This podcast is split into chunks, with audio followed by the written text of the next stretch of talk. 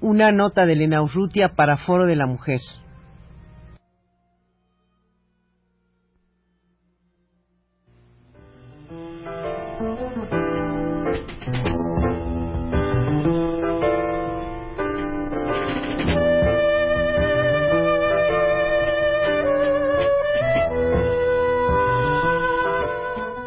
Foro de la Mujer.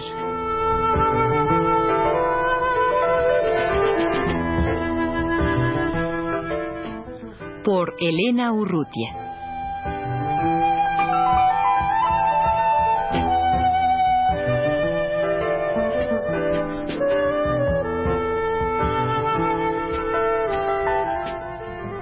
Hace unos cuantos meses apareció un libro de la doctora Josefina Muriel, eh, Cultura Femenina Novohispana, publicado por el Instituto de Investigaciones Históricas de la UNAM. Eh, desde luego que no es este el primer libro que la doctora Muriel eh, dedica al tema de la mujer. tiene ella muchos años, es pues de las pioneras en México que se han ocupado de este tema ¿Hace cuánto tiempo, Josefina, empezó usted a, ocuparse de la mujer? Bueno, yo creo que ya se pierde casi en la noche de los tiempos.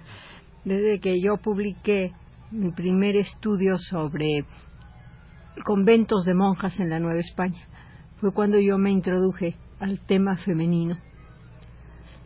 Yo no sabía el valor que podría tener este estudiar los conventos de monjas me llamaban la atención por sus viejos edificios tan hermosos, sus iglesias llenas de retablos tan hermosísimos. Y fui conociendo también grandes colegios de mujeres en los diversos estados de la República.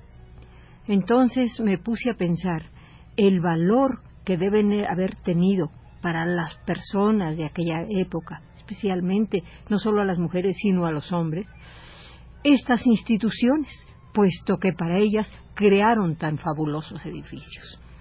Pero, Josefina, yo pienso además que estos conventos eran en realidad el único lugar en donde podía cobijarse y recogerse lo que se podría llamar cultura femenina. Me imagino que en todo ese periodo largo de la colonia pues eh, si algo se produjo de la cultura culta, por así decirlo, eh, se, se dio en los conventos. Bueno, muy especialmente ahí como ocurrió en la Edad Media, porque tenían más oportunidad de dedicarse a los estudios, pero eso no quiere decir que en los conventos nada más se estudiara. Yo diría que en todas partes la mujer ha tenido siempre esa inquietud de incrementar su cultura. ¿Verdad? Hay, muchas de las mujeres de que yo trato aquí no fueron nunca monjas, inclusive místicas que no fueron monjas. Hay, hay uno de los capítulos de su libro Cultura Femenina Novohispana eh, que resulta, bueno, desde luego todo resulta sumamente interesante, pero este de cronistas eh, es como muy revelador porque hay, hubo muchas cronistas. Sí, siempre se creía que nada más los hombres habían escrito historia. Y la cosa curiosa está en que desde las indígenas, las mujeres indígenas se dedicaron a la historia. En este libro está publicado una ilustración del Códice Teleriano Remensis, en el cual aparece una mujer indígena escribiendo historia.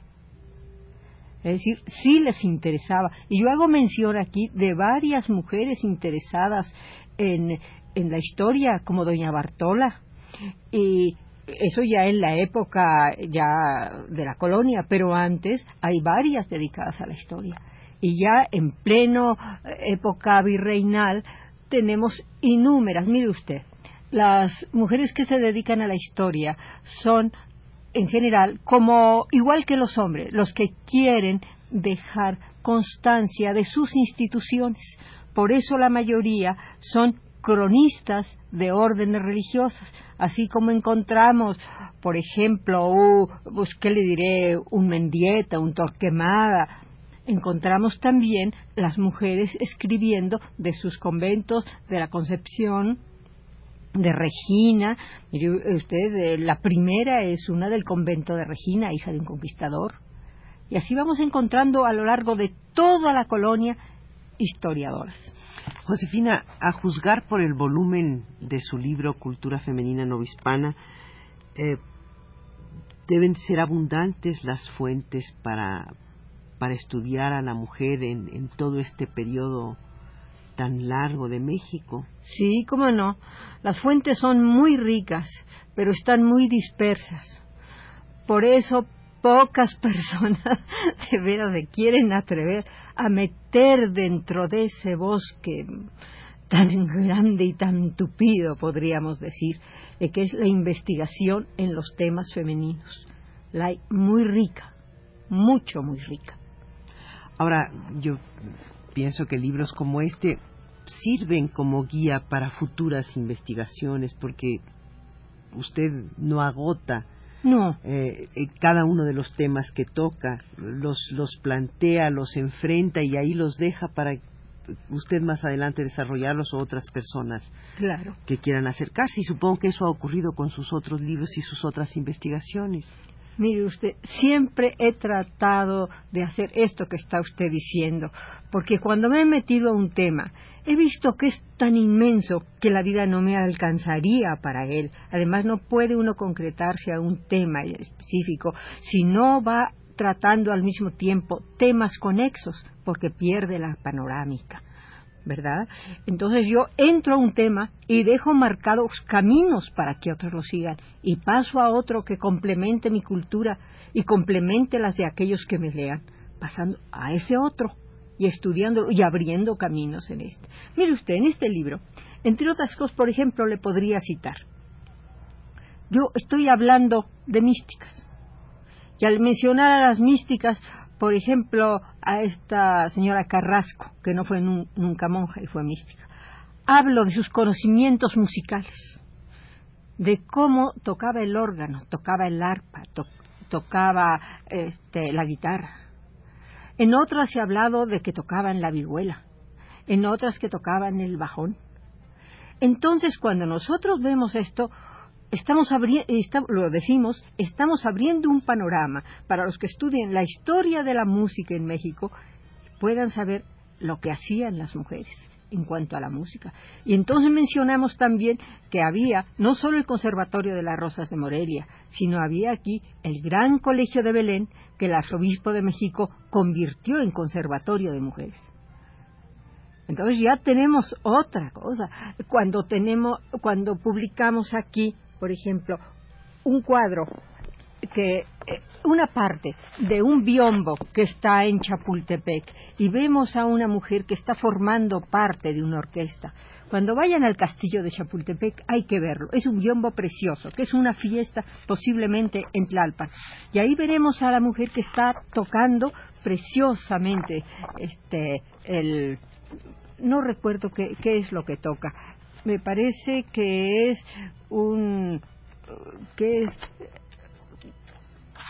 un instrumento musical. Una toca el violín, porque hay varias, no recuerdo cuál es la que está reproducido aquí. Violinistas había muchas, arpistas. Eran la y, ahora aquí está, mire usted, está tocando ella el violín, como le dije yo. Es precioso. es precioso. El, biombo, ¿verdad? Y en muchas publicaciones han aparecido, pero nadie ha reunido todos estos datos sobre las músicas.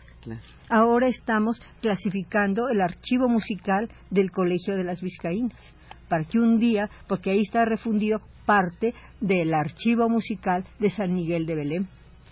Otro eh, capítulo muy interesante de su libro, Josefina, es este de biografías de mujeres en el virreinato. Eh, ¿De dónde ha podido sacar todo este arsenal tan, tan rico? pues mire usted, yo me puse a pensar quiénes pueden haber, podían haber publicado biografías y qué tipo de biografía interesaba entonces. ¿Cuál era la mujer de la cual se podían haber publicado biografías. Y caí en la cuenta de que la mujer que interesaba era la más buena, la que podía ser ejemplar para las demás. Entonces empecé con los cronistas y empecé a encontrar allí mujeres, eh, biografías, pequeñas biografías de mujeres que se ponían como ejemplo a todos los demás. De, mujeres indias, comenzando con aquellas niñas de Tlaxcala, aquellas niñas de la Ciudad de México, como ejemplares que mencionan los cronistas. Después me fui a buscar en las bibliotecas, como en la de Condumex, como en la del la Nacional, varias, y, allí me fui encontrando muchas biografías, en sermones fue lo primero, en sermones funerarios, y después encontré innumerables biografías. Nunca se publica una biografía, que podríamos llamar, de una mujer de vida alegre. No, hubiera sido condenada con la Inquisición. Hay un afán de ejemplarización en las biografías siempre. ¿Y se, se encuentra material autobiográfico? ¿Se, ¿Se, ha encontrado algunos diarios, alguna, alguna autobiografía? Muchísimas, pero son las de las místicas, porque los confesores les pedían que escribieran sus experiencias espirituales y entonces nos dan sus biografías. Con el mismo afán ejemplar. Bueno, e, ellas no, ellas no, ellas no ponerse como ejemplares. Cuando se publican se ponen como ejemplares, pero ellas es una introspección lo que hay en sus biografías. ¿Y también hay biografías de las, eh, de las virreinas? No. No hay. Hay cosas sueltas, por ejemplo, don Manuel Romero de Terreros escribió una cosa sobre las virreinas, pero es muy escaso el material. Realmente biografías de ellas no existen. ¿Y descripción de, de, de sus vidas? Sí, de ellas sí, algunas partes, pero no se ha hecho nada formal. Lo que llamamos de veras una historia de las virreinas no se ha hecho nunca. Ah, hablo de las virreinas porque serían de las mujeres más eh, pues que más eh, connotadas, eh, ¿verdad? Llamaban la atención. Sí, pero era su paso por la Nueva España era tan breve. Sin embargo, hay unas que no podemos olvidar, como la Marquesa Mancera, la Condesa de Paredes, aquellas grandes amigas de Sor Juana. Josefina, una última pregunta. Eh, supongo que ahora ya no será mucho problema, pero en el momento en que empezó usted a, investigar sobre la mujer, ¿cuál era la reacción de, sus colegas del instituto? ¿Qué pensaban de estas aventuras en las que usted se metía? Pues como yo sentía que, que no les daban mucho valor. No, nunca se opuso nadie. No puedo, decir que haya habido oposición jamás pero no había como mucho interés en publicarlas en que se gastara mucho, por ejemplo, en, en, reproducir cosas de ellas, en pinturas de ellas que ilustraran los libros y querían que fueran unas pequeñas publicaciones, pero yo nunca lo acepté y gané, gané, gané. es la verdad. Se hicieron siempre espléndidas publicaciones. Gracias, Josefina.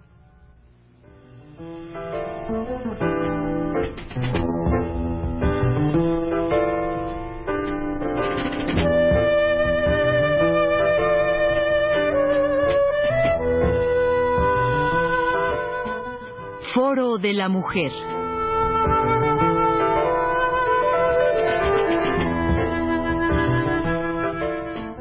Por Elena Urrutia.